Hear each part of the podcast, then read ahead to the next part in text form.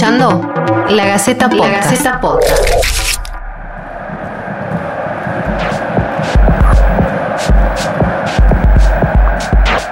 Hola, ¿cómo están? Bienvenidos a Planeta Redondo, un podcast de la Gaceta que acercará aspectos poco usuales que se relacionan al Mundial de Qatar.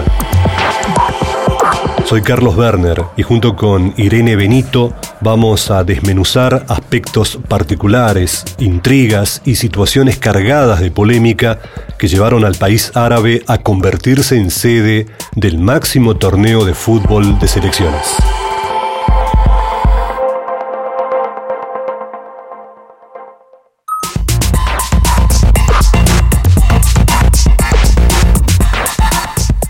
Bueno, volvemos sobre esta temática tan interesante, ¿no? De, cómo logra este país asiático quedarse con una sede mundialista. Irene Benito nos está explicando un poco qué es lo que fue sucediendo a medida que transcurrieron los tiempos, ¿no? Desde la decisión de la FIFA de otorgarle la, la sede a Qatar. Y bueno, en esta nueva entrega de, de la previa de mundialista con, con nuestra querida compañera de la redacción de, de, la Gaceta, vamos a entrar un poco en, esta polémica ¿no? que tiene que ver con las denuncias sobre eh, acoso laboral, sobre explotación laboral, incluso situaciones que tuvieron que ver con muertes ¿no? de, de, inmigrantes, de trabajadores, eh, con deportaciones, que también las hubo eh, ante, digamos, personas que quisieron de alguna forma expresar su descontento ante los sucesos. Todo eso, digamos, no fue en balde, ¿no? Es una situación que se veía venir y que organizaciones internacionales estuvieron denunciando en los últimos tiempos. Es así, Irene, ¿no? Hola, Carlos, muchas gracias por invitarme de nuevo. Sí, eh, Amnistía Internacional eh, y otras organizaciones vienen hace mucho tiempo monitoreando la situación en Qatar. Regía concretamente antes de que sea el país designado como sede del Mundial de este año, eh, un régimen de explotación esclavista de la mano de obra extranjera. Recordemos que Qatar tiene eh, muy, muy, poca cantidad de ciudadanos, o sea, los cataríes son pocos. Entonces, y además son pocos y son ricos. O sea, realmente, digamos, todos tienen una educación de élite. Digamos, por ser catarí, ya el Estado los acompaña de la mano y los, y los convierte en, eh, en, una fuerza laboral muy calificada. Entonces, toda la construcción, el trabajo, el trabajo, diríamos, eh, para el que hace falta menos preparación, eh, es llevado adelante por masas de eh, trabajadores que vienen de los países más castigados de toda la zona, sobre todo del, de, del sur de, digamos, del sur de África eh, y del sur de Qatar concretamente. Eh, entonces, eh, ahí existía un, régimen que se llama kafala, que en esencia transformaba esta mano de obra migrante en propiedad de los patrones. Y los patrones decidían sobre la vida, sobre las posibilidades de salir del país de estas personas. Y, y bueno, ha habido muchas reformas, la Organización Internacional del Trabajo se ha constituido en Qatar, digamos, eh, tratando de aprovechar eh, el Mundial para modernizar esa legislación y algo se consiguió. Pero eh, organizaciones internacionales de derechos humanos como Amnistía Internacional sostienen que ha sido insuficiente y sostienen que ha muerto muchísima gente en la construcción de estos, estas obras faraónicas que se hicieron en Qatar con motivo del Mundial y, que no está esclarecida eh, la causa de estos decesos. Ahora, eh, no, no, se puede escapar eh, en general a un análisis ¿no? sobre, sobre cuestiones como organizaciones deportivas eh, de, de, gran significancia como, esta. Quiero decir, Qatar llega a este mundial eh, obteniendo un montón de récords, entre ellos haber tenido las sedes eh, mundialistas con mucha anticipación, eh, haber presentado las credenciales como, como, un país organizado y, con una tecnología de alta escuela, haber hecho los deberes, entre comillas, con respecto a organizaciones deportivas, digamos, con anterioridad, incluyendo a la presencia de la Fórmula 1 desde hace años en, en su territorio.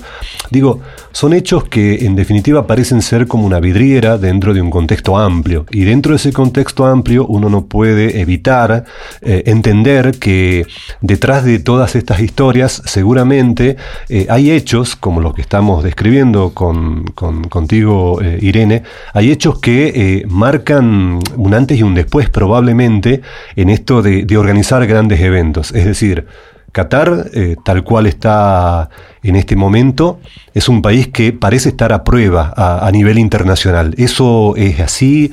¿Es la perspectiva que existe, como sucedió en algún momento con Rusia, por ejemplo? Bueno, es que yo creo que con Rusia no ocurrió. Con Rusia, fíjate vos, Carlos, el, mundial hace cuatro años, digamos, todo el mundo, digamos, se dice que fue uno de los mejores mundiales que, de la historia, ¿no?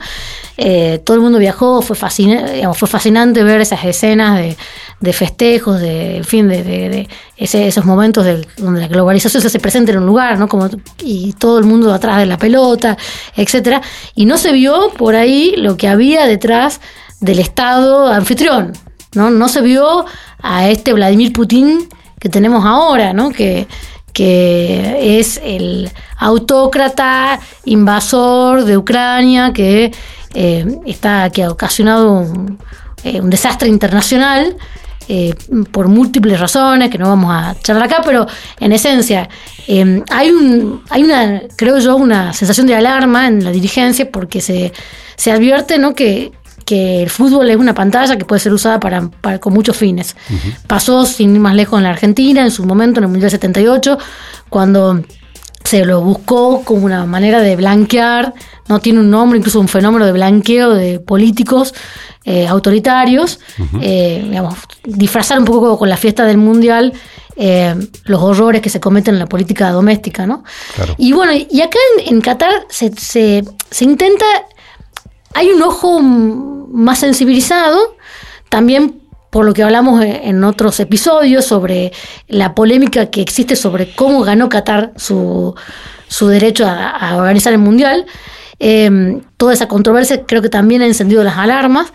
Eh, hay, un, hay, un, país como Noruega, por ejemplo, que no juega, que no está, eh, no está entre los entre las selecciones clasificadas, pero que tiene em, una dirigencia que, ya ha dicho que no va a aceptar que eh, este sea un mundial de excesos, donde, por ejemplo, haya discriminaciones a las minorías sexuales, que bueno, sabemos que en Qatar es delito, ¿no? La homosexualidad, em, que no va a aceptar eh, que haya discriminación hacia la mujer, eh, que no va a aceptar em, que haya retaseos a, la a las libertades de prensa y de expresión.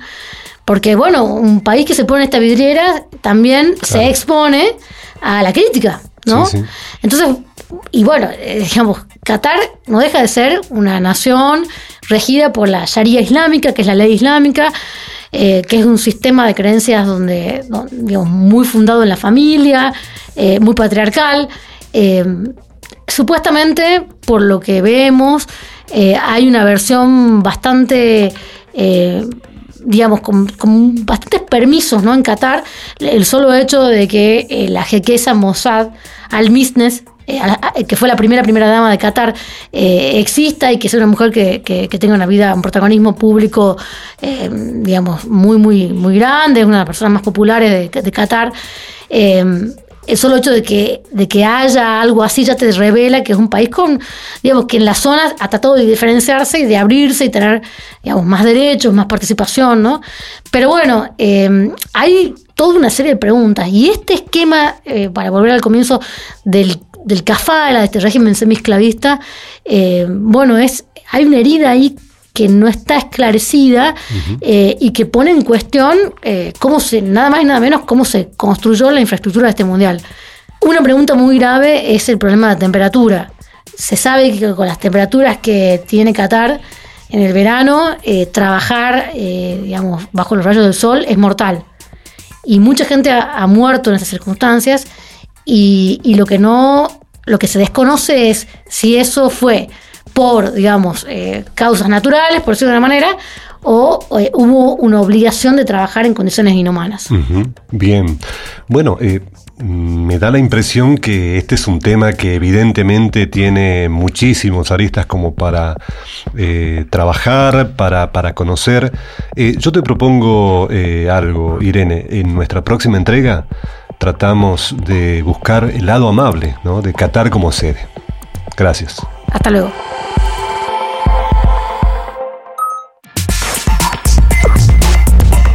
Sigan prendidos a Planeta Redondo para conocer los dimes y diretes que generó la designación de Qatar como sede mundialista.